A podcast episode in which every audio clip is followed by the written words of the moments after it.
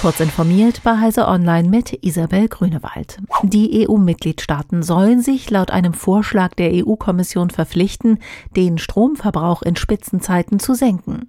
Außerdem soll für Unternehmen, die Strom mit geringeren Kosten erzeugen, weil sie erneuerbare Energien, Atomkraft und Braunkohle einsetzen, eine Erlösobergrenze von 180 Euro pro Megawattstunde eingeführt werden. Bis Ende März 2023 sollen die EU-Länder Gewinne oberhalb der Obergrenze an die Verbraucher weiterreichen, damit diese ihre Energiekosten senken können. Das könnten jährlich 117 Milliarden Euro sein. Unternehmen, die im Erdöl, Erdgas, Kohle und Raffineriebereich tätig sind und für die die Erlösobergrenze nicht gilt, könnten nach den Vorstellungen der EU-Kommission aus ihren Überschussgewinnen vorübergehend einen Solidaritätsbeitrag leisten.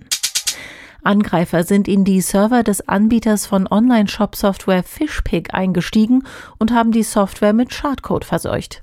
Kriminelle können nun über eine Hintertür auf mit der Software erstellte Shops auf Magento-Basis zugreifen. Fishpig kommt unter anderem auf WordPress-Websites zum Einsatz. Wie viele Shops konkret betroffen sind, ist derzeit unklar. Admins sollten die Software zügig aktualisieren. Nach einem Neustart soll die Backdoor verschwunden sein.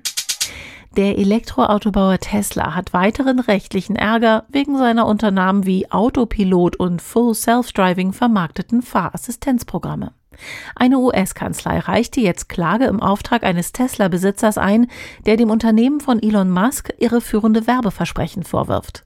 Der Hersteller habe seit 2016 suggeriert, dass seine Techniken für selbstfahrende Autos schon voll funktionsfähig seien oder kurz davor stünden.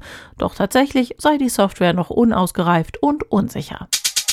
Die Umstellung von Straßenlampen auf LEDs in vielen Ländern Europas hat das Farbspektrum der nächtlichen Beleuchtung verändert mit möglichen Folgen für Mensch und Tier. Das schreiben britische Forschende in der Fachzeitschrift Science Advances. Sie hatten anhand von Fotos, die von der internationalen Raumstation ISS aus aufgenommen wurden, festgestellt, dass durch die weißeren LEDs insbesondere der Anteil der Emissionen im blauen Bereich des Spektrums zugenommen hat.